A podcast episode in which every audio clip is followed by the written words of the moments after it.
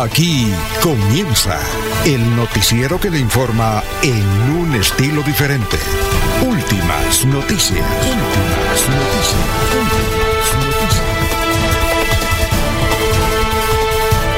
La información analizada por los expertos, sin sesgos, explicada con detalles, sin tanta carreta. Últimas noticias por Radio Melodía, también por Facebook y YouTube Radio Melodía. Director Alfonso Pineda Chaparro.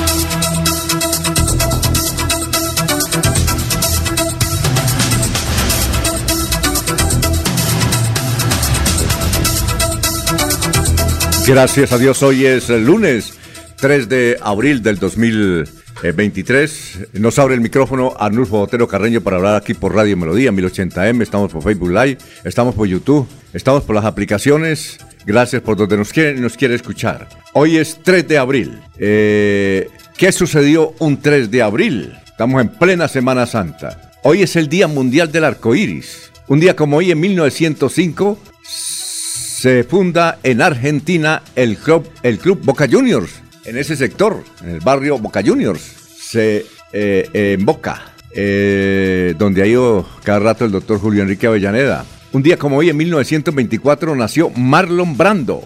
Un día como hoy, en 1991, falleció Graham Greene, británico, eh, el que escribió El tren de Estambul, y luego se convirtió en El tren de medianoche, en una película. Y a propósito de Marlon Brando, pues desde luego ya, ya, ya que, ya murió Marlon Brando. Los que saben de cine, eh, el año pasado en diciembre hicieron un balance de cuál era la mejor, la mejor película, o la película más taquillera del mundo. La película más taquillera del mundo fue El Padrino protagonizada por Marlon Brando, que fue, ahí se está al fondo, Arnulfo, listo, que mm, se lanzó en 1972, hace 51 años. Bueno, en el 2005 falleció Juan Pablo II, el Santo Padre ya, Juan Pablo II ya es santo, Juan Pablo II de Polonia. Bueno, pasa el tiempo, en el 2005 falleció. Un día como hoy, en 1956, nació Miguel Bosé. Miguel Bosé está cumpliendo los primeros 67 años. Cantante español con sangre colombiana. Miguel Bosé, ¿ya? Bueno, el dólar está bajando.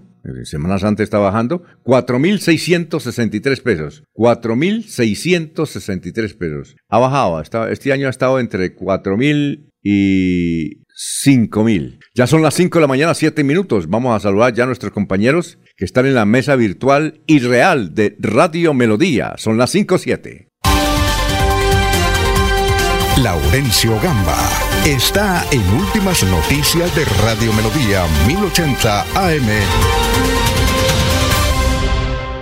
Bueno, Laurencio, son las 5 de la mañana, 8 minutos. ¿Cómo se encuentra y dónde se encuentra usted en esta Semana Santa? Después de su recuperación, estoy en Barbosa, sur del departamento de Santander, por aquí atendiendo actividades personales y privadas. La empresa electrificadora de Santander diseñó un plan especial para atender cualquier eventualidad durante esta Semana Santa. Desde el viernes el ejército, la policía están en las vías, iglesias, parques, terminales de transportes y zonas turísticas todo para garantizar seguridad a los visitantes.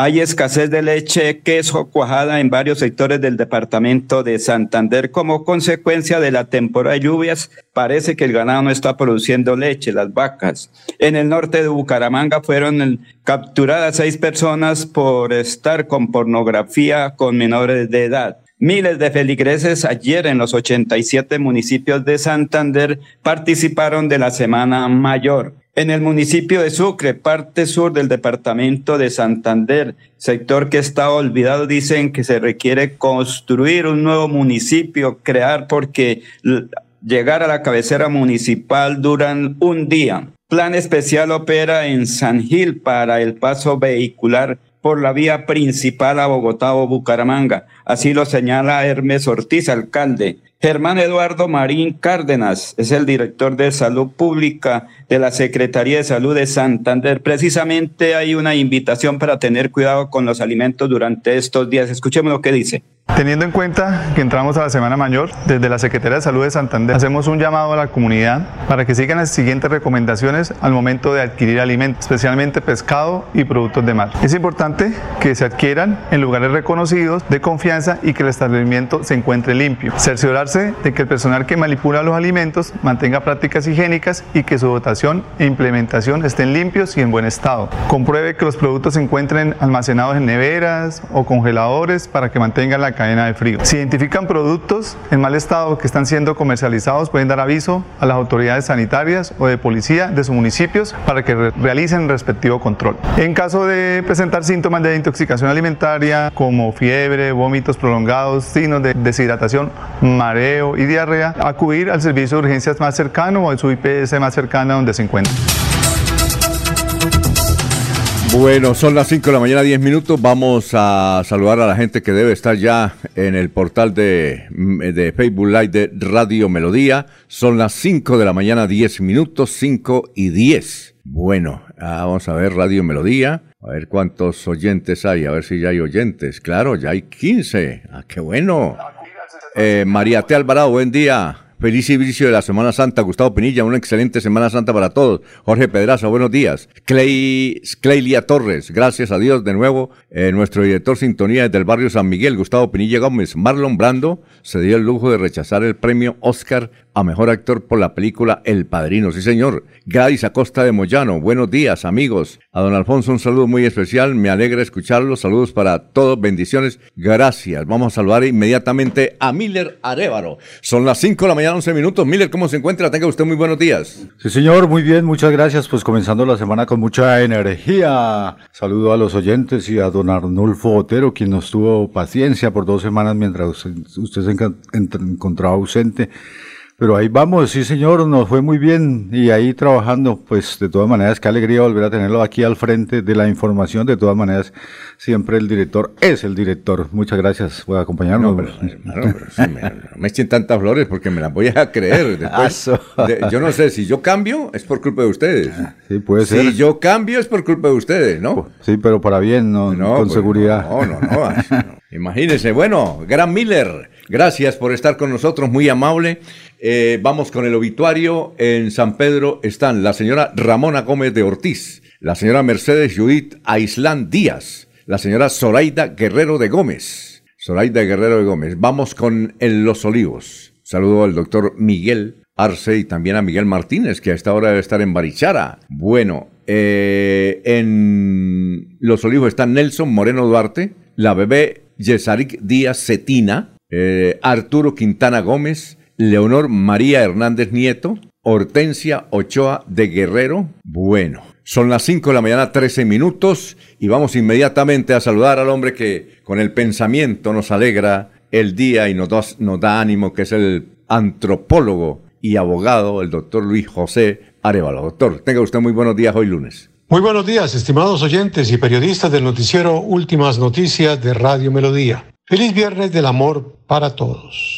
Y el pensamiento de hoy es el siguiente. Nos enseñan a contar los minutos, las horas, los días, los años, pero nadie nos explica el verdadero valor de un momento. Porque la vida es hoy, mañana sigue.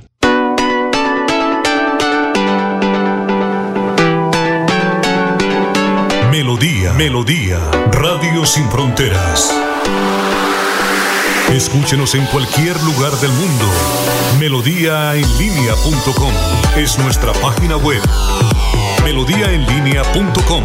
Señal para todo el mundo. Señal para todo el mundo. Radio sin límites. Radio sin fronteras.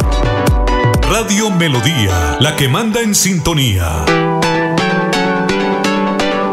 Muy buenos días, estimados oyentes y periodistas del noticiero Últimas Noticias de Radio Melodía. Feliz semana para todos. El pensamiento de hoy es de la escritora chilena Isabel Allende, quien dijo, hay que tener memoria selectiva para recordar lo bueno, prudencia lógica para no arruinar el presente y optimismo desafiante para encarar el futuro.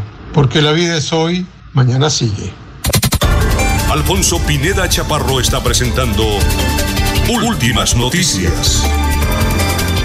Ya son las 5 de la mañana, 15 minutos. Este es el resumen de las noticias más importantes que se han registrado en las últimas horas. Aquí en Melodía en línea. La decisión de un juez de Bucaramanga que determinó que toda esa extensión de la llamada concha acústica no es de una entidad privada, sino, eh, es decir, no es de la Sociedad de Mejoras Públicas, sino de propiedad de la Alcaldía de Bucaramanga. También hablaremos de las declaraciones del gerente de la empresa de aseo, José Manuel Herrera Barrera, principal testigo contra Rodolfo Hernández y familia sobre el escándalo de Vitalogic. Lo que dice este funcionario es nuevo, que Vitalogic fue una iniciativa eh, de Rodolfo y el anterior alcalde, Luis Francisco Borges, porque el proyecto se inició en el 2014. Hierven las candidaturas a las alcaldías y a la gobernación de Santander. José Fernando Sánchez, ambientalista, toda una vida hecha en Florida Blanca recorriendo las calles de esa jurisdicción para obtener la firma de su movimiento Florida Blanca en orden. Una mujer identificada como Jenny Paola Correa Medina fue apuñalada en el cuello por su compañero sentimental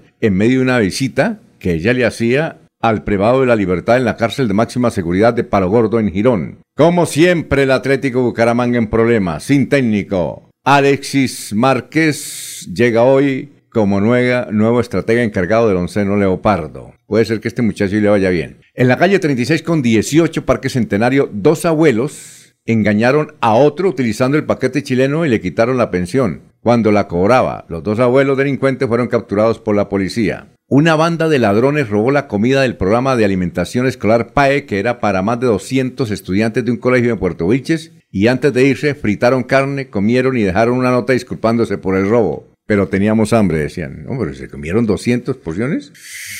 Deben ser muy gordos, ¿no? Fueron rescatados sanos y salvos cuatro policías que cayeron en un carro al lecho de un río en el sitio límite cerca al playón. Un venezolano de 25 años fue muerto por paloterapia en un sector sobre la vía vehicular destapada del barrio Villalina que conduce a la Virgen de la Cantera en pie de cuesta. Respondía el nombre de este venezolano, David Padrón. ¿Qué dicen nuestros vecinos? El tiempo. Eh, policía fueron capturados por exigir 15 millones de pesos a un hombre por no detenerlo. Los hechos se habrían registrado en noviembre del año pasado. Vanguardia. Dice las quejas frente al servicio de transporte escolar en Bucaramanga. Incumplimiento en los horarios y malos tratos hacia los niños y adolescentes son algunas de las quejas que denuncian los padres de familia quienes han cuestionado el servicio de transporte escolar que fue contratado por el municipio para 2.700 estudiantes de colegios oficiales.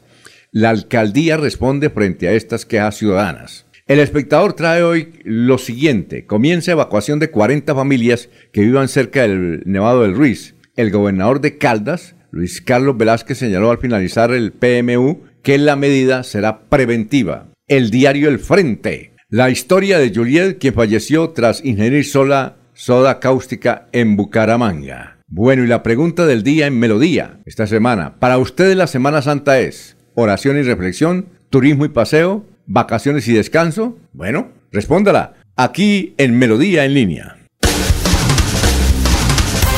Se va la noche y llega últimas noticias. Todos los días, desde las 5 de la mañana, empezar el día bien informado y con entusiasmo.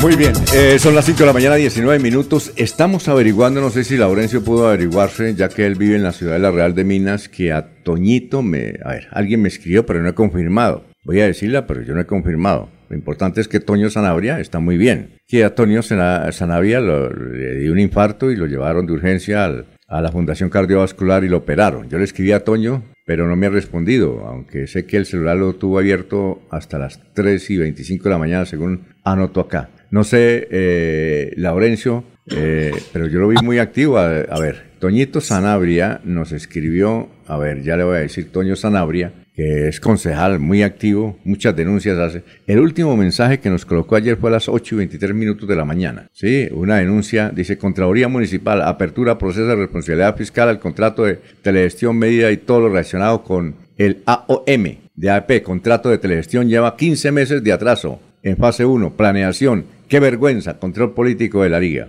Es muy activo ¿Usted qué pudo averiguar? ¿Usted que, usted qué es vecino de Toñito? Es un hombre muy joven. Yo creo que, yo creo pues que, la verdad yo creo que, mayor cosa. Yo creo que, póngase, póngase Laurencio, póngase los audífonos para que me pueda escuchar. Un segundito. A ver, no, que no pude averiguar nada porque estoy un poco lejos de Bucaramanga, pero que en pocos minutos ya me dan datos sobre esa situación. ¿Qué le ocurrió al concejal? ¿Cómo está? Es que una... un amigo ya está pendiente de eso allá en Bucaramanga. Alfonso. Ah, bueno, unas amigas eh, escribieron aquí, oye, Toñito, que se lo llevaron para la clínica, que lo operaron en la Fundación Cardiovascular. Estamos averiguando eso. Así es que, don Laurencio, cuando tenga ese dato, háganos el favor. Bueno, son las 5 de la mañana, 21 minutos. Vamos con noticias, don eh, Miller, 521. Y saludando a la gente que a esta hora se conecta poco a poco aquí a través de Radio Melodía, la que manda en sintonía. Pues acá en el Twitter de Antonio Sanabria dice que hay una entrada hace tres horas, dice señor Ramiro, y es la misma firma que hace el cobro activo en la Dirección de Tránsito de Bucaramanga adjudicado a dedo. Adivine quién lo hizo.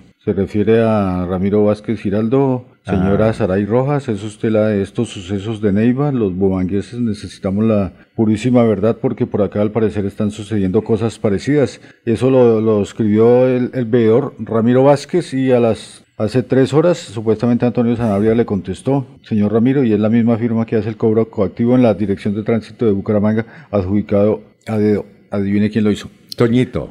Eh, de todas maneras, le, de otra parte le informo que la alcaldesa de Girón, Julia Rodríguez, se reunió en Consejo de Seguridad conformado por la Policía Nacional, Ejército Nacional, Defensa Civil, Bomberos y la Secretaría de Seguridad y Tránsito para poner en marcha las medidas preventivas y los planes de seguridad y movilidad en la Semana Mayor. El secretario de Tránsito y Movilidad de Girón, Henry Tolosa, especificó algunas recomendaciones y requerimientos vehiculares, por ejemplo, la recomendación general, dijo, es abstenerse de parquear en las zonas no permitidas y así evitar que sus vehículos sean inmovilizados. Por ello se encontrarán habilitados los parqueaderos contiguos al casco antiguo mayor para al, contiguos al casco antiguo para mayor seguridad. Juan Carlos Pinto, secretario de Seguridad, manifestó que se contará con 100 unidades de la Policía Nacional y 20 del Ejército Nacional, Defensa Civil, equipo de espacio público y de gestión del riesgo para hacer de la Semana Mayor en Girón un espacio de tranquilidad y disfrute. Igualmente, el municipio estará en alerta verde hospitalaria para mantener activas todas las medidas de emergencia que se puedan presentar durante la jornada de peregrinación en Girón.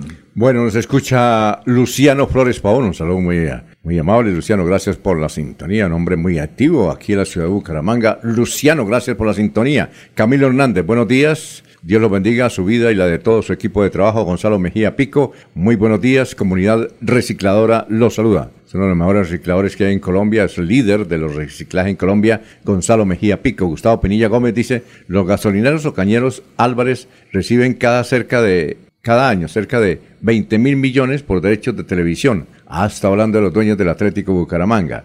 Esa plata va derecho a sus bolsillos y no invierten un solo peso en contratar jugadores de primer nivel, solo lo que sobra en otros clubes que financian con otras empresas que apoyan al Atlético Bucaramanga. Sí. Oiga, se ganan 20 mil millones y esos 20 mil que ganen, que gasten por mucho, tiene razón usted, por mucho, por mucho, 15 mil millones, eh, no, perdón, que por mucho gasten los 15 mil millones, no, 5 mil millones se ganan. Es decir, ¿qué empresa en, en Santander da 15 mil millones de pesos de utilidades? Yo creo que no hay ninguna. No sé, Gustavo, si usted tiene alguna, pero yo creo que una empresa que dé 15 mil millones de pesos en utilidades en Santander, yo creo que no, que no la hay. Pues claro, los señores del Atlético Bucaramanga les gusta que el equipo no, no baja la B, ya don Fernando Cotes Acosta, que le gustan los números, dice, así, le, así pierda todos los partidos. Este año el Atlético Bucaramanga no va a bajar a la B. Entonces, ellos siguen en la A, ganándose 20 mil millones de pesos al año. No, pues si el negocio. Pero el Es fútbol decir, si, yo- pero si el yo, fútbol- si el yo fútbol- fuera el dueño del Atlético de Bucaramanga haría lo mismo.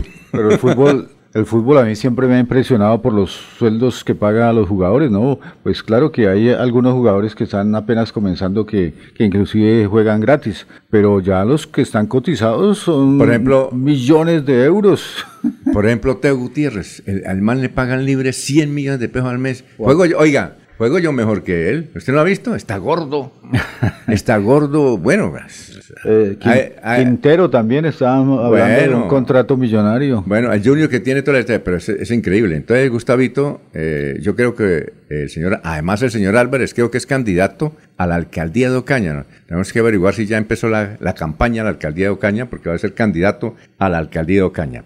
Y hablemos de Semana Santa. Por, por- pasa lo siguiente. Sí, señor. Mire, aquí, tengo un aquí tenemos un titular de el diario La Opinión de Cúcuta. Dice, Terminal de Transportes de Cúcuta espera 51 mil viajeros en esta Semana Santa. El Terminal de Transporte de Cúcuta, 51 mil pasajeros. Ahora, aquí en el departamento de Santander, más o menos la misma proporción, por una sencilla razón. Resulta que en el Valle del... en el, en el Viejo Caldas, todas las actividades turísticas están semi paralizadas por el Venado del Ruiz. Es Ah, decir, ok, sí. están semi paralizadas. Ya, pues, generalmente la mayoría van es por carretera, a- pero tienen contratados los hoteles. La mayoría van es en carro, la mayoría. Unos que otros utilizan el avión. Entonces, todo ese flujo de transporte en el viejo Caldas, de pasajeros, las masivas contrataciones que la- las personas se iban para allá por los parques naturales y toda esa cuestión.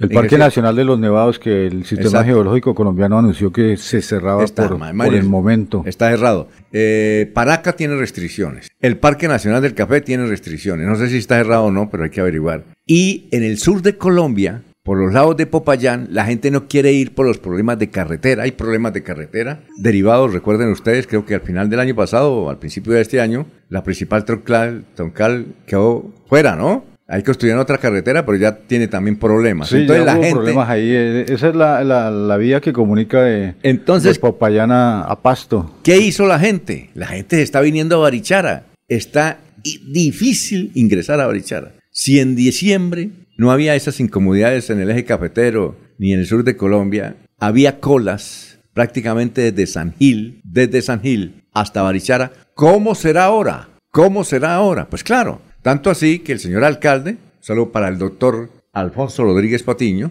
eh, le tocó, le tocó al alcalde contratar de emergencia 18 jóvenes bachilleres para guiar el tránsito. No van a ser autoridades, sino orientadores del tránsito en Barichara. Entonces yo no sé cómo van a ser Barichara. Ahora Barichara es una ciudad que yo- yo- increíble. En la Corporación Nacional de Turismo, o, o en Puntur que se llama ahora, están registrados 218 hoteles. ¿Sí? ¿Sabe cuántos hoteles tiene Medellín? No el Valle de la Burrá. Medellín tiene 250 hoteles. Medellín. Medellín tiene, diga usted, 3 millones de habitantes. Medellín, solo Medellín, ¿no? Porque falta el Valle de la Burrá. Tiene 300 hoteles registrados. Y Barichara, que es un pueblecito pequeño, ¿sí? Tiene 218 hoteles. Claro, la gente está yendo ahora allá y es y yo no sé. No sé cómo van a hacer. Eh, no sé. ah, además, eh, no, Laurencio, ¿cómo está la carretera de aquí a San Gil? ¿Hay problemas o no? ¿Usted cómo, cómo la vivió? Alfonso, de, acá, de aquí eh, a San Gil, ¿cómo está la carretera? En buenas condiciones y el paso ahí en San Gil, más adelante hablará el alcalde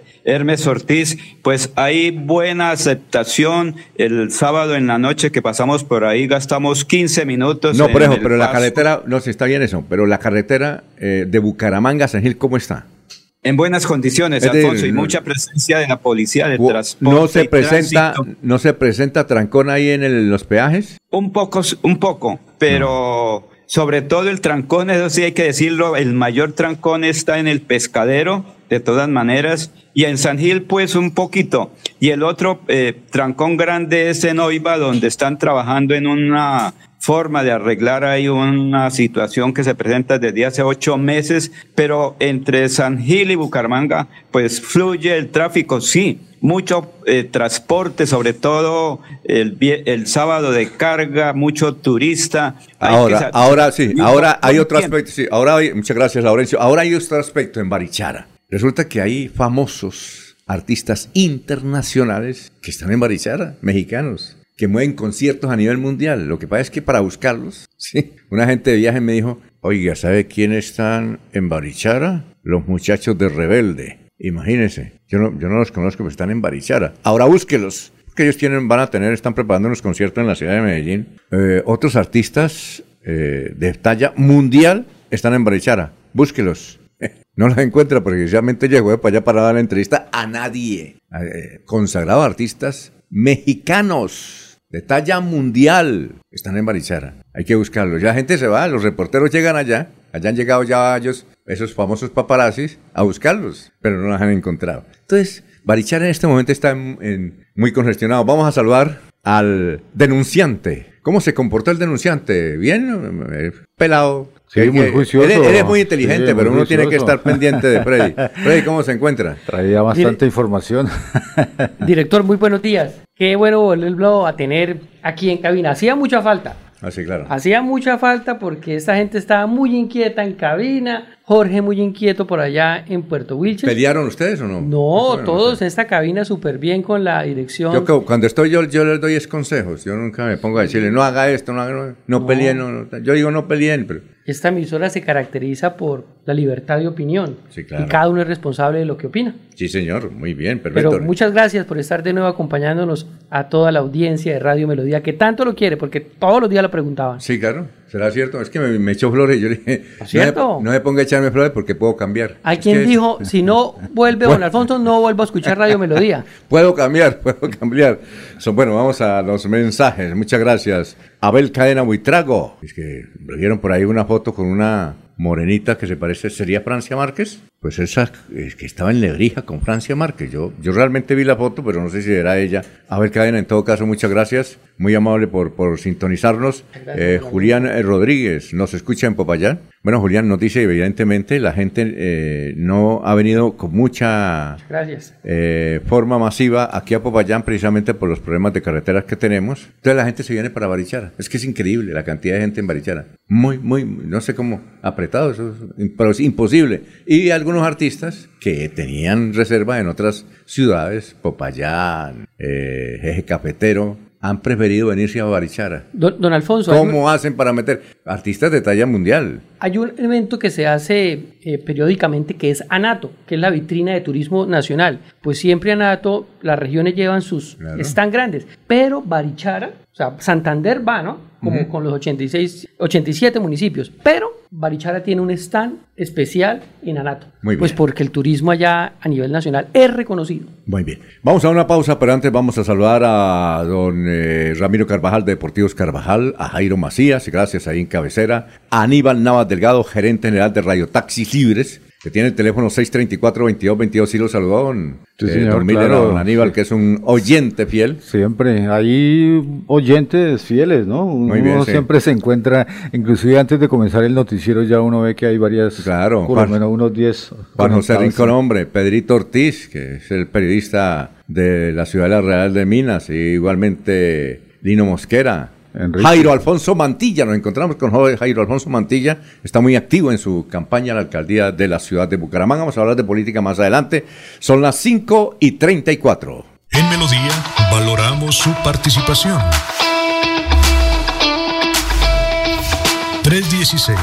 316-550-5022 es el WhatsApp de Melodía para que entremos en contacto. Envíenos videos o fotografías de las noticias de su comunidad y las publicaremos en nuestros medios digitales. 316-550-5022. El WhatsApp de Melodía para destacar su voz. Melodía, la que manda en sintonía. Cada día trabajamos para estar cerca de ti. Te brindamos soluciones para un mejor vivir. En Cajasal somos familia, desarrollo y bienestar. Cada día más cerca para llegar más lejos. Con Cajasal. Vigilado Supersubsidio. Sumérgete en el mundo de la robótica y la nanotecnología. Estudia Ingeniería Electrónica en la Universidad de Investigación y Desarrollo UDI. Matrículas abiertas 2023. Comunícate al WhatsApp 316 1111 266. Avanza al futuro que sueñas. Somos UDI. El día comienza con melodía. Últimas noticias, 1080 AM.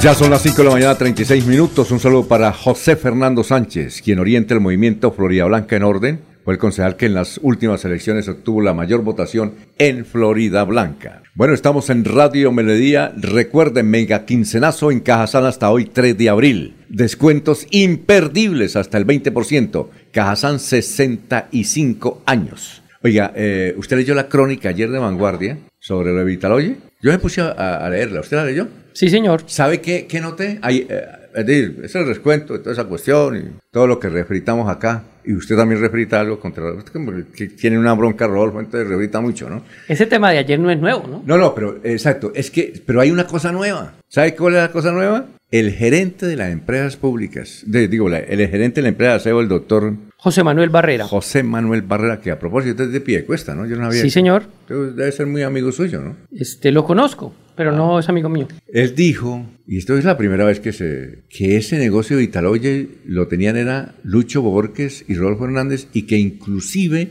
en el 2014, cuando Rodolfo y, y Lucho eran amigos, radicaron el proyecto, que era ese, ese mismo, totalmente mismo, exactamente, y que iban con Vitaloye. Eso, eso fue el- es lo único nuevo que yo leí, no sé. Pero, pero, pero, pero la fuente, que es José Manuel Barrera, ha caído en unos desaciertos en todo lo que ha pasado con las audiencias. ¿Por qué? Pues don Alfonso, también precisamente en esa audiencia, que eso sí no lo comenta, él se declara neófito, eh, José Manuel Barrera, en los temas del manejo de residuos sólidos. Y no es cierto que él sea neófito. Él trabajó en la Piedecuestana de Servicios Públicos. ¿Fue gerente o trabajó? No, fue subdirector. ¿En, en- en qué tiempo, en qué, usted qué? Tengo, eh, me, em, me parece que fue en la administración de Ángel de Jesús Becerra. Ah, Y entonces, una persona que es neófita en los temas de, de servicios públicos, del manejo de basuras, eh, y, pero trabajó tres años en la Piedecuestana de Servicios, fue gerente en la empresa de, eh, municipal de Bucaramanga, eh, también eh, fue delegado de la alcaldía ante el acueducto metropolitano de Bucaramanga y también su hoja de vida se estuvo revisando en el gobierno de Lucho Borges para ser parte de una empresa de aseo, de esas particulares. Entonces, la fuente tampoco no es muy creíble y está pidiendo principio de oportunidad, don Alfonso. Bien, en todo caso, bueno, y Rodolfo va a ser candidato. Ah, no, me dijeron, me llamaron, yo no sé si era cierto ese eh, rumor, pero yo pienso que es cierto, ¿no? Eh, Rodolfo cuando joven fue pesista, ¿no? Fue, él le gustaba todo lo que fuera deporte, Sí, ese tiene un nombre específico, pero no me acuerdo qué. eh, fue como boxeador también Pues tiene pinta, ¿no? Porque y sacaba unos pechos, pero ahora como después de viejo se le, se le escurrieron, ¿no? Entonces que dice que cuando viene, cuando llega aquí a la ciudad de Bucaramanga, la entrante semana se va a someter a una cirugía para arreglarse un poquito la cara, el pecho y el estómago. para la campaña, Sí, para la campaña, para dedicarse a la campaña. que no se vaya a pintar el cabello así como en presidencial. Ahora, ahora uno no sabe cómo Rodolfo prepara eso, que va a ser candidato. Mire que ahí pasamos unas declaraciones que le dio a, a Henry Pinzón eh, el doctor Leal, que es diputado de la Asamblea, Giovanni, Giovanni Leal. que le da duro a, a- al cuñado, a, al cuñado no, a Carlos Parra por haber ultrajado y calumniado a su hermana, A Luz Dana, que es la esposa Leal. de el señor eh, Carlos Ramón González. Carlos Ramón González, que es el la máxima autoridad del Partido Verde, el que da los avales. Entonces ahí yo creo que no le va a dar aval al señor Carlos Parra para nada, ¿no? para nada. Eh, eh, eh, hay, hay una situación que dice, bueno, uno, Ro- Rodolfo, ¿por qué quiere ser candidato a la gobernación con esto- todos estos chicharrones? Eso, eso tiene muchos chicharrones. Uno dice, bueno, está en una audiencia, una cuestión penal, está a punto de ir a la cárcel y está pensando, está en Europa tranquilamente programando su candidatura a la gobernación. Uno no sabe. No, pues, pues eh, eso pasa con, con las personas eh, como él que no tienen, la- yo pienso que la necesidad, ¿no? Son empresarios exitosos y ingresar a la política sabiendo que también tienen rabo de paja, ¿no? No, por eso yo no, no es increíble. Bueno, y, y en la costa ahorita le explico, bueno, eso es aquí en Bucaramanga, pero en la costa sí es terrible hacer política. Yo no sé cómo es en política allá, y ya le hay unos datos, estos sí son oficiales. Con, datos- con el costalado, dice. No, costalado de noticias, no, y, y hay de todo tipo en la costa. Yo no sé cómo los periodistas hacen para, para cubrir las Don informaciones. Alfonso, ¿usted me permite dar una nota política rápida? Sí, perfecto. Pues don Antes de irnos con Olguita, que ya está Ah, preparada. Bueno, perfecto, esta la desarrollamos rápido. Resulta que ya comenzó la Semana Santa, ¿no? Ayer, con el Domingo de Ramos. Y en pleno Domingo de Ramos endeudaron al municipio de Florida Blanca en 15 mil millones de pesos, en plena campaña preelectoral. Oiga, siempre hubo la sesión, pero eh, yo, yo estuve llamando a Alberto Barón de la Secretaría de Hacienda, porque es que hay varios eh, municipios. Sí. Gobernación, no sé si en la gobernación trabajan esta semana, creo que no, no sé. Eh, ellos como que recuperan tiempo. Hay muchas alcaldías en, en Santander que recuperan tiempo, entonces les dan estos tres días. No sé si me parece que Florida Blanca es, pero queremos hablar de eso eh, porque escuchamos la noticia para que la administración de Florida Blanca nos explique qué, qué sucedió realmente. Si se cumplió, unos dijeron que no había habido sesión, ¿sí hubo sesión? Don Alfonso, la sesión la hubo y precisamente uno de los concejales que participó en esa sesión, que estuvo en desacuerdo con la- el endeudamiento del municipio, que es el concejal Junior Cerqueda, pues hizo la denuncia. Él dijo que, esta, que posiblemente esa plata la iban a utilizar para promover la campaña de Sergio Flechas. Pero eso es una, una denuncia Sí. que no tiene. Sí. eh, a mí me parece que es un poquito. eh, es un rumor, porque dice. Sí. Posiblemente. Yo no creo don- que, que en la alcaldía de. Florida Blanca. Yo no creo que en la alcaldía de Florida Blanca, eh, Freddy, digan, oiga, esta platica es para la campaña. No, pues no lo pueden decir, don Alfonso, porque ahí sigue incurrirían en un delito. Nadie, cuando comete un delito, va a decir lo voy a cometer. Sí, pero vamos a. eh, yo estuve llamando a Alberto Barón, que debe ser amigo suyo, secretario de Hacienda, que es extraordinaria persona, para que nos explique qué realmente va a suceder con eso. Pues, pero, Freddy, cuando un concejal dice posiblemente van a gastar la plata, ahí no hay denuncia, ahí no hay. Porque usted llega a la Procuraduría y le dicen, bueno, siéntese, doctor Freddy, ¿qué dice? No, posiblemente. Pues ahí tienen que llevar las pruebas cuando se diga eso, ¿no? Pero- y quienes aprobaron el endeudamiento, mire Sí, quiénes fueron. sí. Edgar Gómez del Partido Verde, Elio Torres de ADA, John Carlos Ruiz de AICO, Jorge Pinzón y Germán Durán del Maíz, del Maíz, del Maíz Alfredo Tarazona, Laura eh, Molano de Cambio Radical, Néstor Boorques, Alexander Esparza del Partido Conservador, Liliana Mendoza, José Nicanor Vera del Partido Liberal, Marcos Solarte del Centro Democrático, Freddy Ávila Casi y todos. Marelene Rincón de Unión por la Gente y Salvador Molina de ASI, 15. Sí. Que ese, me pa- ese fue el que estuvo aquí, ¿cierto? El de ASI. Pero a mí me parece, con todo respeto al señor Junior Cerqueda, me parece muy frágil esa denuncia. Realmente, porque si usted dice, yo le puedo decir a usted, oiga, aprobaron en la gobernación de Santander 5 mil millones de pesos.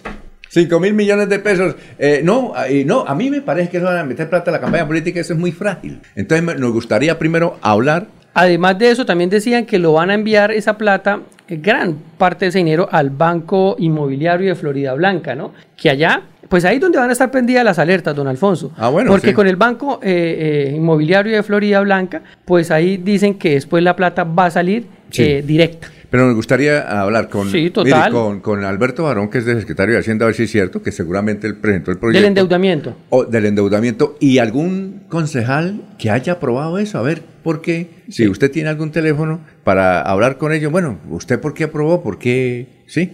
Bueno, vamos con Olguita. Antes de Olguita, Rodrigo Granado dice posiblemente se lo roben. este va más allá y dice posiblemente lo roben. Eh, bueno, ¿qué dice? Posiblemente lo gastan en, mec- en mecánicos. Ja, ja, ja. Rodrigo Granado, los políticos siempre hacen las cosas a la espalda del pueblo. Gustavo Pinillo Gómez, ha ido a, han ido a Barranca Bermeja, toca sacar cinco horas porque la carretera es una... Por, ¿Cómo? ¿A Barranca Bermeja? ¿Y no se, se- supone que hay una tremenda autopista? Eso es lo que uno sabe, que hay tremenda autopista de aquí a allá. Bueno, bueno, bueno. Eh, Olguita, nos place mucho saludarlo en esta semana santa. Qué bueno que esté trabajando. Olguita, ¿cómo se encuentra? Muy buenos días. Muy buenos días, Alfonso. Nos alegra que esté de nuevo con nosotros. El saludo especial también para los compañeros de la mesa de trabajo y los oyentes de últimas noticias de Melodía. Bueno, y con el propósito de garantizar la salud de los bumangueses, la Secretaría de Salud y Ambiente realiza operativos intensivos en los distintos puntos de expendio de pescado en Bucaramanga. De acuerdo con Luis Antonio Niño, coordinador de la Oficina de Saneamiento Básico, en estas visitas la policía revisa la talla del pescado y desde el grupo de alimentos de la Secretaría se verifican las condiciones sanitarias, el transporte y los sistemas de protección del expendio en el punto de venta. Se trata de alarmar al público, al contrario, es invitarlos a ustedes a que en esta Semana Mayor consuman estos productos, sobre todo del pescado, pero que lo hagan en sitios legalmente constituidos,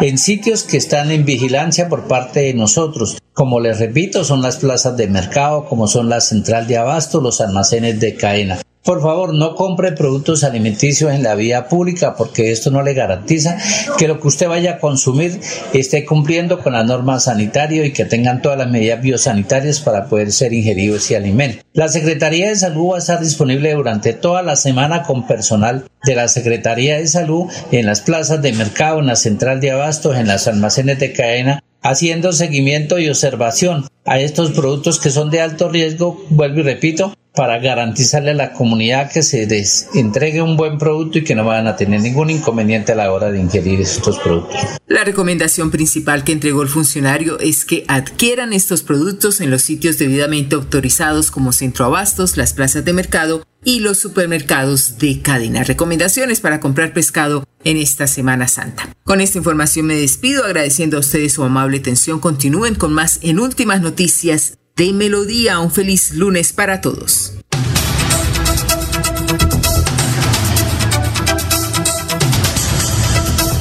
Ya son las 5 de la mañana, 47 minutos. Si te visualizas en la planificación, diseño, construcción y mantenimiento de proyectos, estudia Ingeniería Civil en la Universidad de Investigación y Desarrollo UDI. Matrículas abiertas 2023. Comunícate al WhatsApp 316 1111 266. Avanza al futuro que sueñas. Somos UDI.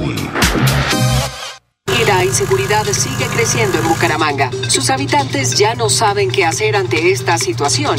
Ya hasta los establecimientos de comercio se han visto afectados. Vamos a recuperar eso que un día fuimos, que vuelva nuestra grandeza y volvamos a estar unidos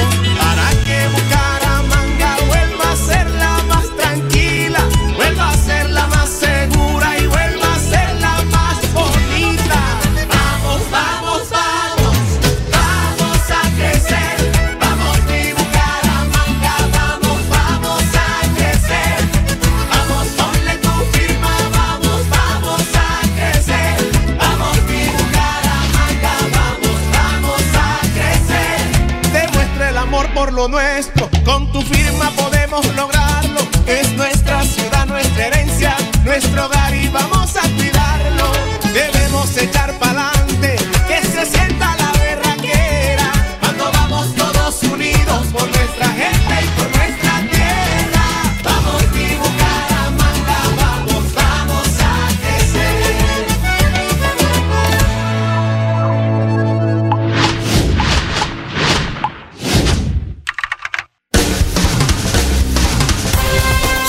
noche y llega últimas noticias. Todos los días, desde las 5 de la mañana, empezar el día bien informado y con entusiasmo.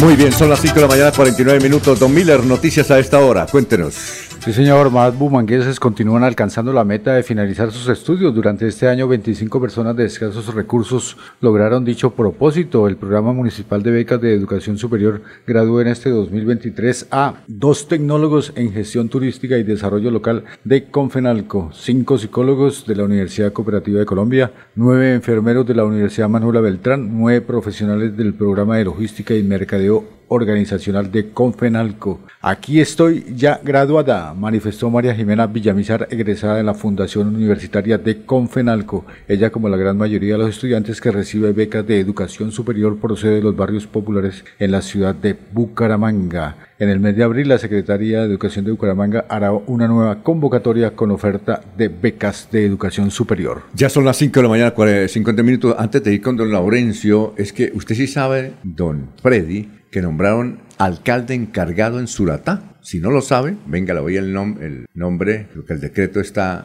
todavía mojadito, acaba de salir, está caliente. fue nombrado Gustavo Villamizar Esteban. Gustavo Villamizar Esteban, nuevo alcalde encargado de Suratá, porque la, la alcaldesa está suspendida. Sigue suspendida por, por los temas eh, previos a la elección del Consejo Doña Directivo. Ana Francisca Coronado. Y el proceso de ella que tenía la Contraloría Departamental, recuerde, don Alfonso, se lo llevaron para la Contraloría Nacional. ¿no? La Auditoría Nacional. Sí, señor. Sobre eso le tengo un dato. Se lo llevaron. Eh, resulta que hay una pelea entre el gobernador Freddy Anaya y, y Didier por quedarse con la Corporación de la Defensa de la Meseta de Bucaramanga. La auditora nacional es un cargo muy importante. La hija de la auditora es secretaria de Didier en la Federación de Departamentos. Entonces usted sabe por dónde va el agua molino. ¿Se acuerda, don Alfonso, que previo a, esa elección de esos alcaldes ah, se hacían apuestas, ¿no? De quién se va a quedar. Yo siempre lo he dicho, en esta primera ronda ganaron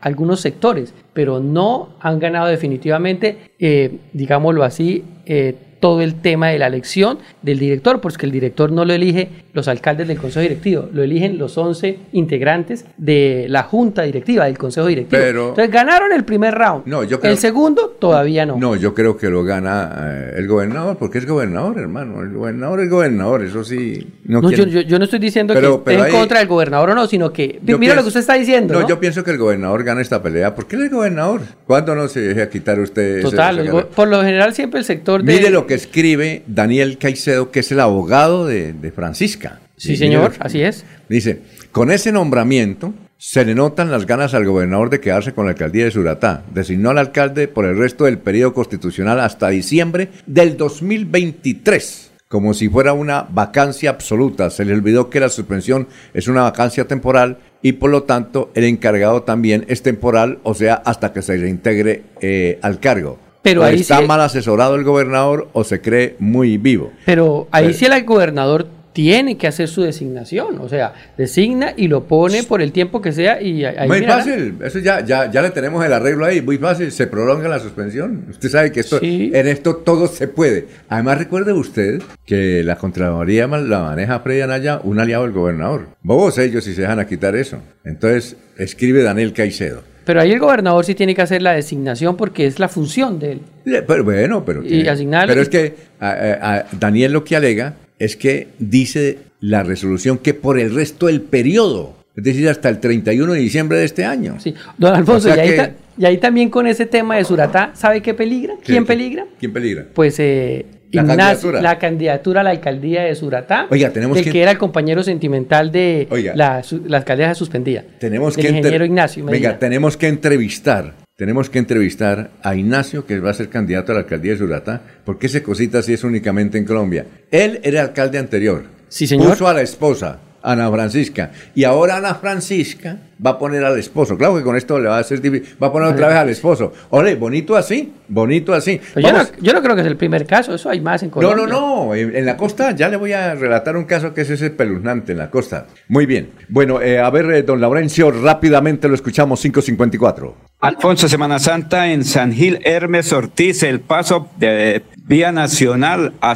Barichara, Charalá, sur de Santander, pero que sea Hermes Ortiz el que nos hable cómo está la situación ahí en San Gil. Sí, nosotros los angileños recibimos bastantes turistas en esta Semana Santa o Semana Mayor. Hemos hecho unos operativos a través de la Secretaría de Tránsito en torno a la congestión de la vía nacional, que es el gran problema. Por eso hemos definido unas rutas de evacuación por la carrera quinta, que conoce la carrera primera y sale hacia Bogotá, carrera 19, que otra vía de descongestión, todos los alféreces, tema de reguladores estarán dispuestos sobre la vía nacional, sobre todo en el puente de la calle 15, el puente Rojas Pinilla, que es donde está la congestión. Además del apoyo de la Policía Nacional, el Ejército Nacional, tenemos unos nuevos apoyos, es un decreto en el cual estamos regulando el funcionamiento de todas las empresas operadoras de turismo de aventura. Y al mismo tiempo mucho turismo religioso. Por eso el acompañamiento de la Policía Nacional, diferentes iglesias que tienen las procesiones, porque nosotros como capital turística estamos ofertando una serie de servicios, primero en torno a la Semana Mayor, que es la principal, y por supuesto a través de las operaciones turísticas, deportes, de aventura que ofrece la ciudad entre 10, 20 minutos, máximo media hora, de municipios cercanos que la gente puede estar en San Gil, pero visitar los municipios cercanos. Nosotros hemos hecho una reunión con el comandante de distrito y con el capitán de estación para que nos ayuden a que se preste la seguridad necesaria que necesita la ciudad. Nosotros en Semana Santa hemos tenido la dificultad del tráfico sobre la vía nacional. Por eso es que estamos buscando rutas alternas de desembotellamiento para aquellos vehículos pequeños que atraviesen nuestra ciudad y de todas maneras vayan para otras ciudades, Bogotá lo puedan hacer sin dificultad.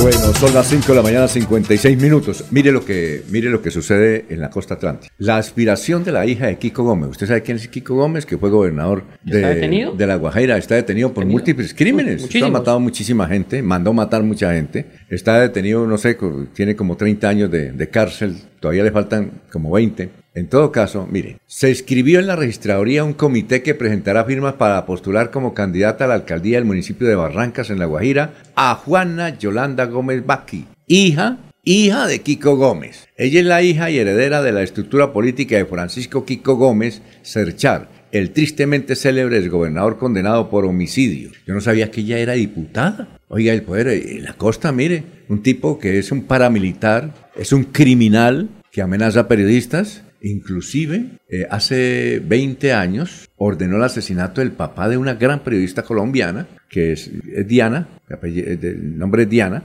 ella escribió un libro sobre, sobre cómo mataron a su papá y fue este Kiko Gómez que lo mató. Y es el que maneja la política en La Guajira. Y otro narcotraficante, que Samuel Santander, está de, de candidato a la alcaldía de Maicao, imagínense, el hombre Marboro. Así tremendo está, así es que... Ese es el de los dineros del hijo de, del presidente Gustavo Petro. ¿no? Oiga, sí, La Guajira. ¿Qué tal? La hija de un narcotraficante terrorista, loco, paramilitar, como es este señor Kiko Gómez. La hija va a ser alcaldesa porque tiene todo el billete del mundo. Así se manejan las cosas, hermano. En Colombia es increíble. Así es que si sucede algo por aquí, esto es muy sencillo. Es como de niños acá, de niños. Bueno, Enrique Herrera. Quique Herrera, ¿dónde se encuentra? Generalmente está en el exterior y nos escribe y dice, no sabía que había programa esta semana, felicitaciones por sacrificio. Para nosotros no es ningún sacrificio, para mí, sacrificio, ¿no? Miller no es sacrificio. Yo pienso que para Miller sí, ¿no? No. ¿Sabe para quién sí?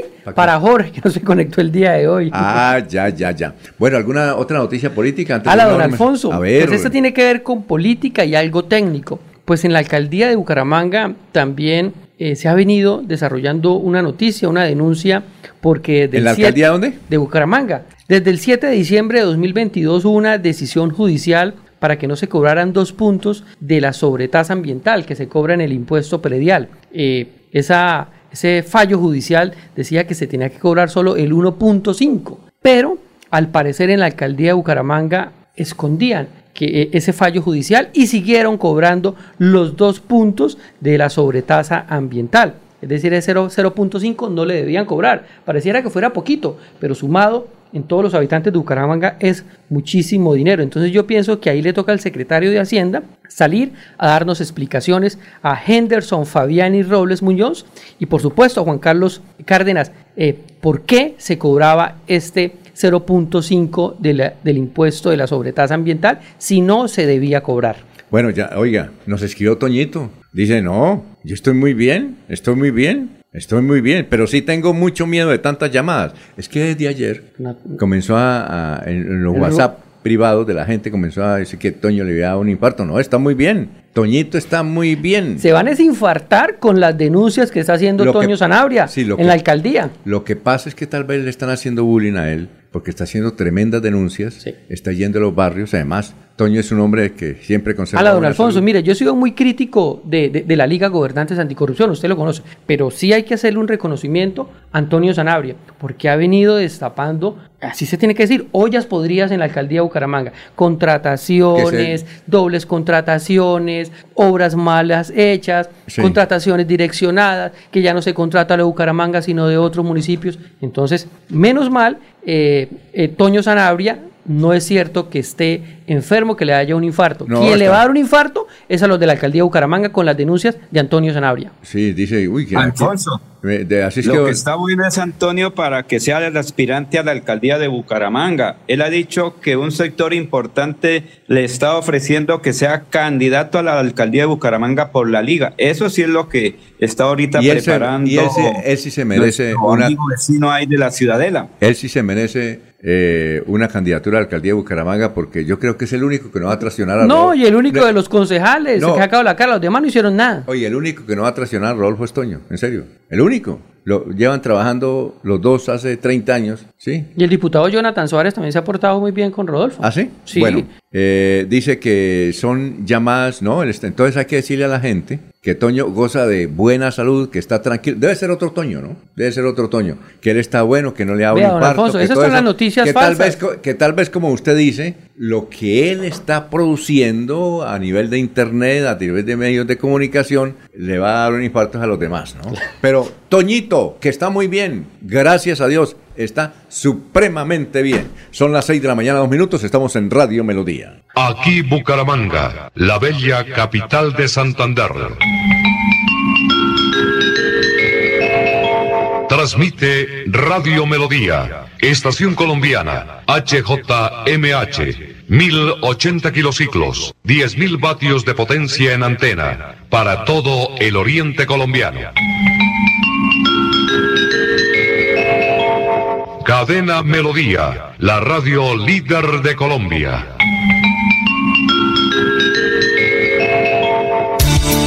Los invitamos a sintonizar el programa Curación Natural del médico especializado en medicina alternativa y complementaria, doctor Ricardo González Parra, de lunes a sábado en sus nuevos horarios 6 y 30 y 9 de la mañana, con la orientación profesional para todo tipo de enfermedades, tratamientos con medicamentos naturales sin químicos. Llame y agende su cita médica sin costo al 313-392-2623, 313-392-2623.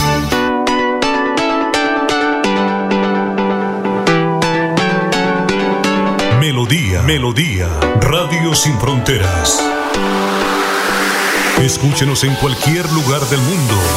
Melodíaenlínea.com es nuestra página web. Melodíaenlínea.com.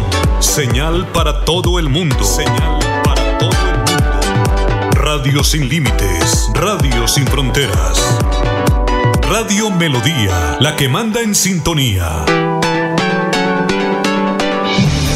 El día comienza con Melodía. Últimas noticias, 1080 AM.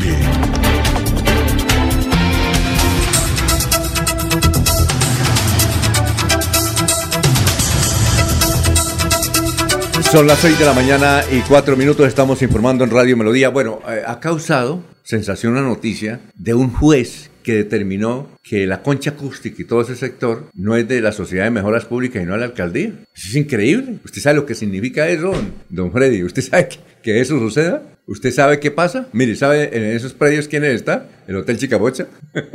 o sea, ¿qué pasa a ser de la alcaldía? ¿Sabe en esos predios qué, qué, qué otro, otro elemento está? Nada más que el gran edificio residencial Gringol. Imagínese usted. Pues bien, estamos sorprendidos con esa noticia. Pero hemos- nos hemos comunicado con el doctor Carlos Octavio Gómez, que es el presidente de la Sociedad de Mejoras Públicas, y le vamos a preguntar por qué ocurre esto de que un juez diga, oiga, eh, esos terrenos amplios y atractivos que durante 80 años no ha tenido la Sociedad de Mejoras Públicas, después de 80, casi 90 años, ahora son del municipio. ¿Usted sabe lo que significa eso para la ciudad? Doctor Carlos Octavio Gómez, tenga usted muy, pero muy buenos días. Gracias por estar con nosotros. ¿Qué significa ese fallo?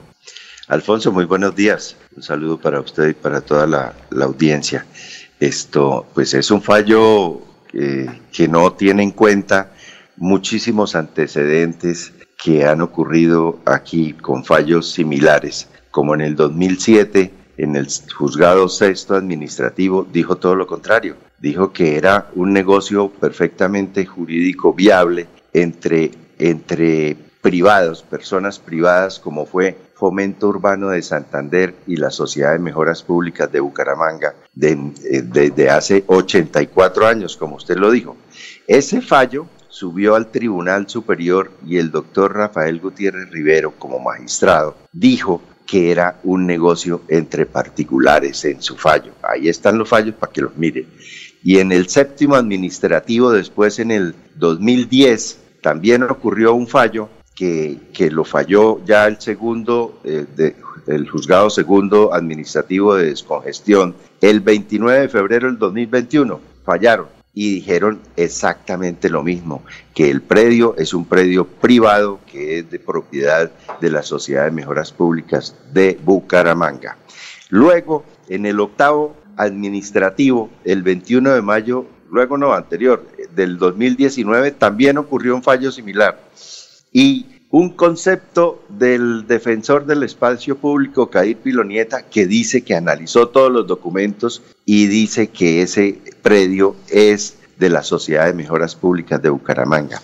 Ahora, este juez, el juez décimo administrativo, desconoce todos esos antecedentes y viene a decir que el predio es de la, es de la alcaldía de Bucaramanga, es una locura, cuando la misma alcaldía en este proceso, en este último, en este último proceso, cuando le tocó alegar, la alcaldía dijo, nosotros reconocemos que hemos estudiado las escrituras públicas y el predio es de la Sociedad de Mejoras Públicas de Bucaramanga. Lo dijo la alcaldía, le dieron traslado al Consejo Municipal de Bucaramanga y el Consejo también emite un concepto que dice que el predio es de la Sociedad de Mejoras Públicas de Bucaramanga. Y ahora el juez dice que no, que el predio es del, del municipio. Imagínese usted, imagine, obvio, vamos a apelar el fallo.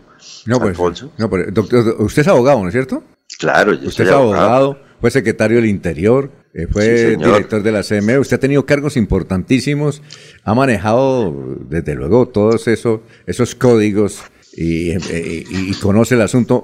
Entonces, doctor, uno entiende aquí desde la tribuna cómo un juez con todos esos fallos eh, eh, asume este otro fallo. Es, eh, es decir, yo creo que el juez lo- le pueden meter es un... Además, ¿ustedes van a actuar contra el juez? Porque imagínense, no sé si usted tiene alguna acción contra el juez. desconoció todas unas sentencias de segunda instancia anteriores, es decir, cosa juzgada. La cosa juzgada en Colombia no, no se puede desconocer y la desconoció. ¿Qué es diferente aquí? Los, los que demandan, las personas que demandan son diferentes, pero los hechos y las mismas demandas son igualitas. Exacto. Son igualiticas. Oiga, doctor, es que yo no sé, ese juez debe ser muy joven, ¿no? Debe ser muy joven. Y, y Supone no es de aquí de Bucaramanga, Ah, no tengo de- entendido que es como costeño. Ah, eh, bueno, pero doctor, mire, resulta que ustedes van a completar casi 90 años co- con, ese, con ese acuerdo, pero resulta que de, eh, eh, es, eh, eh, por ejemplo, si pasara eventualmente este, todo ese terre- terreno a la alcaldía, ¿qué van a hacer con el Hotel Chicamocha? Que eso era de ustedes de la Sociedad de Mejoras Públicas. ¿Qué van a hacer con el, el edificio? Imagínense, ustedes... No, nos tocaría adquirirlo por prescripción, esa es otra. No, pues Imagínese. imagínese. No, pues, es que el predio nunca ha sido público. Por eso. Eso fue de Fomento Urbano de Santander. Nunca ha sido de la alcaldía. Nunca, nunca, nunca. Exacto. Lo que pasa es que el- en 1935 la alcaldía creó una sociedad de mejoras públicas, así se llama, Sociedad de Mejoras Públicas, cuyos integrantes debían ser nombrados por la alcaldía y con sueldo y debía integrar el secretario de Obras Públicas cuando eso, pero eso no, no funcionó, no funcionó. Entonces, esto, eh, el, el fomento urbano le ofreció el predio a la alcaldía y el consejo de, de Bucaramanga, usted sabe que tiene que autorizar al alcalde para recibir inmuebles, no lo autorizó, no lo autorizó. A ver, Freddy. Entonces, entonces vino, vinieron unos señores muy importantes de la ciudad de Bucaramanga, crearon la sociedad en 1938 y ya en el 39 recibieron el predio, que fueron eh, Francisco Puyana Meléndez, Miguel Valenzuela, Carlos Julio Ardila, Eze- Ezequiel Alarcón, Julio Espina Gavira, Enrique Palié, gente importante aquí en Bucaramanga, Luis González Mutis, Pascual, eh, bueno, otros señores muy importantes como Ricardo Villa, Ernesto San Miguel, Fernando Tavera, Fabio Robledo, Cristian Clausen, Rafael Galvis, Humberto Gómez, todo, Marco Abadillo, Carlos J. Vanegas, Francisco Bueno, todo, gente muy importante, fue la que creó la Sociedad de Mejoras Públicas y le sacaron la personería jurídica La sacaron en ese entonces y por eso se recibió el inmueble ya, pero a una persona y se le puso el nombre de Sociedad de Mejoras Públicas de Bucaramanga, diferente a la otra que había sido creada por el municipio de Bucaramanga que nunca funcionó. Imagínese, Carlos. Esa es la historia. Carlos Julia, Carlos Julio Ardila, que recibió eso, eh, es el padre de Carlos Ardila Lula, imagínese. Bueno, antes, la, última, la, última pregunta, Freddy. Eh, doctor Carlos eh, Octavio, muy buenos días. muy buenos días, Freddy. Nos acaba de decir, decir, usted que los hechos son los mismos y, que en esta oportunidad el juez falló. ¿Quién ha hecho esta solicitud de esta acción que se interpuso? porque a veces firman algunas personas, pero usted tiene conocimiento quién está detrás de esto y por qué lo están haciendo. Eh, sí, un señor Indalecio, eh, que es el presidente de la Junta eh, de Acción Comunal de, Mejoras Públicas. él y otras personas interesadas. Allá hay algo, allá hay algo desde hace, mire, desde el 2007 llevamos defendiéndonos, ya vamos para 17 años defendiéndonos con procesos y procesos y procesos, y los alcaldes tratando de quitarnos el predio. eso ha sido una lucha terrible el, alcalde, eh, este, el, último Rodolfo, Rodolfo, el penúltimo, claro. fue y nos selló los, los restaurantes, sacó las aves.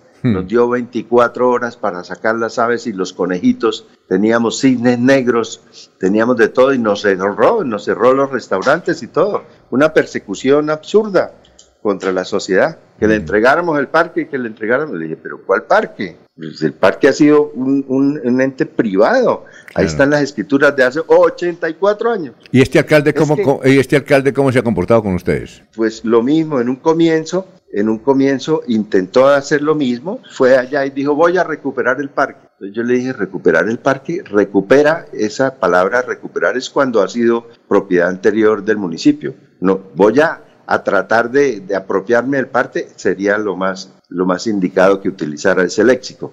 Pero ahora, como le digo, la misma alcaldía, a través de su jurídica, de la oficina jurídica, emitió un concepto de estos días, en este fallo, ahorita de diciembre, y dicen que el predio es de la sociedad.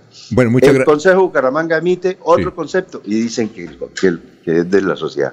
Entonces, eh, doctor, sí, doctor eh, Octavio Gómez, gracias por haber eh, dado esta información a Radio Melodía sobre lo que ocurre con la Sociedad de Mejoras Públicas. Muy amable, estaremos hablando a ver cómo se, se presenta este desarrollo del fallo. ¿Oyó? Muchas gracias, Alfonso. Muy amable. Un buen día y que, que rece, hermanito. Ok, lo mismo. Muy bien. Son las 6 pues. de la mañana, 14 minutos. Enrique Ordóñez Montañés está en Últimas Noticias de Radio Melodía, 1080 AM.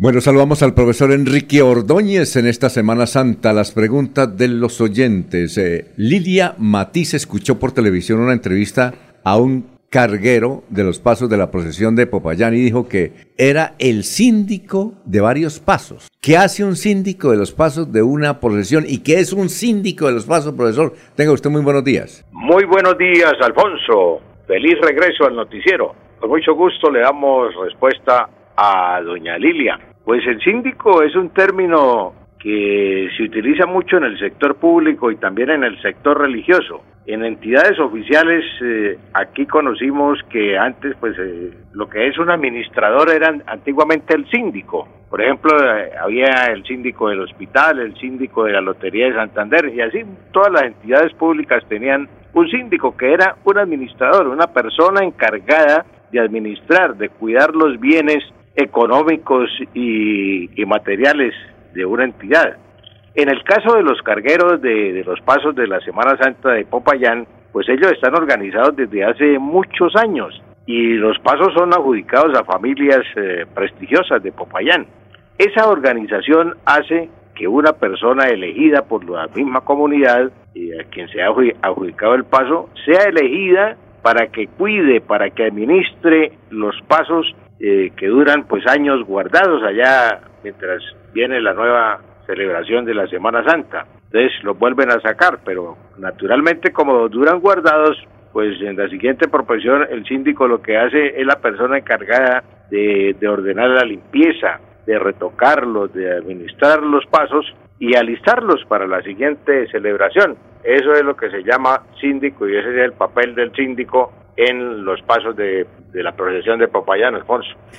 William Correa encontró en una información universitaria las palabras testología y testólogo. ¿Cuál es el significado, profesor, de estas dos palabras, testología y testólogo? Cualquiera puede pensar, Alfonso, y para William, que cuando uno encuentra testología y testólogo que, que se refiere a la testa, ¿no? A la cabeza. Pues sí tiene relación con la cabeza porque son de los TECs, o famosos test que se hacen en las universidades y en los colegios y en algunas empresas para seleccionar personal. Entonces, pues eh, el, test eh, son términos eh, utilizados especialmente por los psicólogos.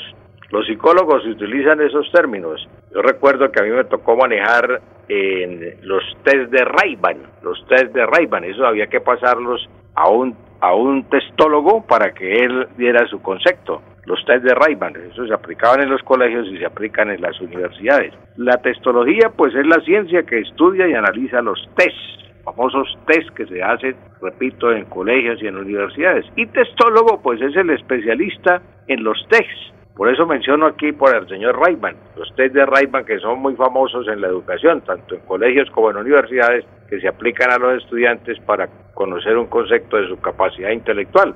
Entonces, ese, ese, eso es la respuesta que le podemos dar a William. Test, término de psicología. Entonces, testólogo y testología es el análisis de los test, en el caso de la testología, y testólogo, el especialista en test.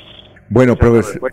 Para William, eh, Alfonso. Profesor, muchas gracias y nos vemos el miércoles, ¿no? Sí, Alfonso, con mucho gusto estaremos el miércoles. Feliz día para todos. Son las 6 y 19. ¿Deseas prepararte con los mejores profesionales para las pruebas ICFE Saber 11? Con la Universidad de Investigación y Desarrollo UDI podrás alcanzar tus sueños en espacios especialmente diseñados para ti. Comunícate al WhatsApp 312-565-4841. Cursos sabatinos. Recuerda, 312-565-4841. La inseguridad sigue creciendo en Bucaramanga. Sus habitantes ya no saben qué hacer ante esta situación. Ya hasta los establecimientos de comercio se han visto afectados. Vamos a recuperar eso que un día fuimos, que vuelva nuestra grandeza y volvamos a estar unidos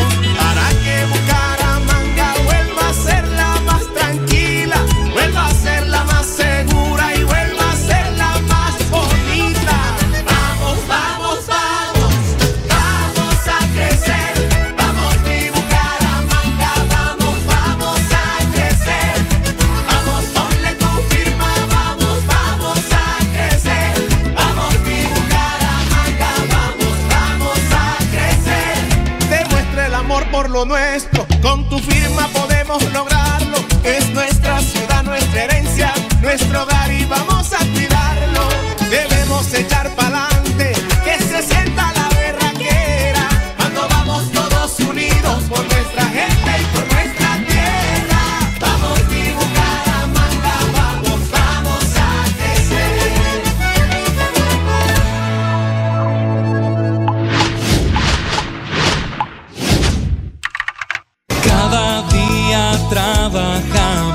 estar cerca de ti. Te brindamos soluciones para un mejor vivir. En Cajasal somos familia, desarrollo y bienestar. Cada día más cerca para llegar más lejos. Con Cajasal. Vigilado Supersubsidio. Están escuchando Últimas Noticias por Radio Melodía, la que manda en sintonía. Soel Caballero está en Últimas Noticias de Radio Melodía 1080 AM. Buenos días, Alfonso, para usted, para los compañeros, igualmente para todos los oyentes. Se dio a conocer el Plan Semana Santa por la Vida, una estrategia implementada por la Policía Nacional y la Fuerza Pública, así como la Alcaldía Distrital de Barranca Bermeja con el fin de proteger la ciudadanía en este tiempo de oración y meditación. Son aproximadamente 1.430 policías que trabajarán por la convivencia y seguridad de toda Barranca Bermeja. Con este plan buscamos que los turistas y locales se sientan seguros de que puedan recorrer las iglesias, sitios turísticos, restaurantes y todos los lugares a los que pueden ir con la presencia de la Policía Nacional, el coronel Luis Alejandro Cubillos, comandante del Departamento de Policía Magdalena Medio. Y por otra parte, desde el 4 y hasta el 9 de abril, se va a cumplir en Barranca Bermeja la versión vigésimo octava del Festival Nacional del Dulce. A partir de las 10 de la mañana en el barrio Las Playas y otros puntos de la ciudad estará a disposición de propios y visitantes los más deliciosos dulces. Los otros puntos de la ciudad son Centro Comercial San Silvestre, Corregimiento El Centro e Iglesias del Distrito. Noticias con las que amanece el distrito continúen compañeros en estudios en últimas noticias de Melodía 1080 AM. Son las 6 de la mañana, 22 minutos. Noticia el periodista Jairo León García desde la ciudad de Medellín, en su portal de Juan Paz, que el expresidente Álvaro Uribe Vélez analiza la posibilidad de ser candidato a la gobernación de Antioquia y gana el muchacho. Sobrado. Eh, ese se lanza y gana. Y gana. Total. Muy bien. Eh, Shakira anoche voló de Barcelona a Miami, donde vivió hace varios años. Lo interesante es que escribió al final de su mensaje, como dice mi papá, adiós y nos vemos en las curvas. Oiga, eh, bueno, noticias. ¿Qué noticias tiene usted? Políticas. Don Alfonso, pues más que noticia política, Usted es el hecho ocurrido. A mí me han llamado a decir cómo es posible que allá en su noticiero dicen que Fernando Vargas no va a ser candidato a la gobernación. Yo le dije, no, el que dice es Don Freddy, que tiene el pálpito que no va a ser candidato a la gobernación. Hasta hoy, lo que dicen en la campaña, y como dice un amigo, a ellos hay que creerles, es que ellos están trabajando para, ser, para que él sea candidato a la gobernación. Sí, ojalá que eh, el doctor Fernando Vargas, excelente empresario eh, y en el tema académico, salga a decir yo eh, quiero aspirar a una afirmación, porque siempre lo dicen son las personas que lo rodean y esas mismas personas que lo rodean también han dicho lo contrario, no es una contradicción, pero recordemos que aquí no solo eh, es cuando, cuando don Laurencio se acuerda que como unas dos semanas dijo que él iba para Ecopetrol, Sí, que esa campaña se caía y, y empezaron ahí los rumores, pero bueno. No, a mí lo que me dicen, oiga, lo que pasa es que Freddy y Laurencio, Laurencio es godito y muy amigo Sí. de Iván Díaz Mateus, pues ellos tienen que darle madera a Fernando. Y Freddy también está asesorando a la Me dijeron campaña. es que yo hasta asesoraba la campaña de Ferley Sierra, No, de- imagínese eso. No, de, de Julián Díaz también. Entonces que Julián usted- Díaz, ¿quién es Julián Díaz? eh, eh, digo, Juvenal Díaz. Juvenal, el general. No, no, no, no. El general. Primero dijeron dice, que yo asesoraba la campaña de Ferley y luego lo quiero Pero decirle a la los- opinión pública que no he tomado la decisión de quién apoyar porque ninguno se ha inscrito. Ni Fernando, ni Juvenal, ni Ferley, ni Rodolfo Hernández. el único- Cuando estén inscritos, El daré mi opinión. como que no, el único que escrito es Juvenal, Nadie. porque él está tiene No, don Alfonso, un grupo significativo de ciudadanos No. y está inscribió su movimiento para No, recoger firmas. No, las inscripciones, de acuerdo al calendario electoral, son del 29 de junio al 29 de julio. Ahí se inscriben los candidatos. Es más, aquellos que están como grupos significativos de ciudadanos, el señor Juvenal y los demás eh, que están para las también las posibles alcaldías, ellos pueden ponerse a recoger firmas y al final no escribir el movimiento, el grupo significativo de ciudadanos y no van a tener absolutamente problema. Por eso, a los candidatos que están haciendo ese trabajo de los grupos significativos de ciudadanos, uno puede decir que no son nada porque tienen que primero ir a escribir y pagar la póliza, llevar la firma y pagar la póliza y luego inscribirse como candidatos. Muy bien. El que sí está trabajando, aunque Carlos Peña dice que no, que no va a ser candidato, pero sí está trabajando duro para hacer, para inclusive abrir reyes, es Jairo Mantilla. Jairo Mantilla como candidato a la alcaldía de Florida. A ver, la de irnos, don eh, Laurencio en, en Barbosa, la de irnos. Alfonso, a propósito de todo eso, por aquí en el sur de Santander esperan a Fernando Vargas Mendoza, al ingeniero Rodolfo Hernández, igual que a Ferley eh, Sierra y demás aspirantes, porque durante estos días santos el general Juvenal Díaz está visitando los municipios. Ayer estuvo, por ejemplo, en Florian, hoy estará en Puente Nacional, Guabatá y Vélez y Barbosa, es decir, hay que visitar la comunidad santanderiana, dicen los dirigentes políticos, para que conozcan todos cuál es su programa. Muy bien, la de irnos, don Miller. razón al corte del servicio de energía programado por la ESA durante hoy, mañana y el miércoles entre las 6 y 30 de la mañana y las 5 de la tarde se afectará el bombeo de agua al tanque elevado El Pablón, zona norte de Bucaramanga. La medida afectará a cerca de 500 suscriptores del barrio El Pablón y las, pu- y las pilas públicas del sector. El acueducto metropolitano de Bucaramanga dijo que enviará carro tanques para la provisión del servicio a los usuarios a las 8 de la mañana y a las 4 de la tarde durante los tres días, lunes, martes y miércoles. La de irnos, don Freddy. Sale por la puerta de atrás el caricaturista Matador, al que ahora le llaman el maltratador, por unos hechos ocurridos hace más de 10 años, violencia intrafamiliar y parece que hubo otros hechos también de violencia con otras mujeres. Pero él arregló el matrimonio y eso fue hace 10 años. El tipo ya está en, en otra condición, ¿no? Parece un- que no. No, él dice que sí. Yo lo escuché ayer en los Danieles y entonces me dice que no, que está todo bien. De nada. Y la esposa está muy brava con el señor Abelardo. Pero es un hecho de violencia que se tiene que repudiar, porque no es que estábamos que en privado. Sí, no, los hechos de violencia intrafamiliar, según convenciones eh, internacionales de derechos humanos, no tienen que ser privados, son públicos porque por eso es que matan ta- tantas mujeres, porque Oiga, guardan silencio. Estamos en Semana Santa, Freddy, perdón, perdón, ¿no yo? Perdón, hay que perdonar. Bueno, ya viene, ya viene el médico Ricardo González Parra y a las 7 los sardinos de Melodía en línea. Últimas noticias los despierta bien informados de lunes a viernes. En todas las áreas de la información regional, un periodista de Últimas Noticias registra la información en Radio Melodía 1080 AM y en melodíaenlínea.com. Director Alfonso Pineda Chaparro.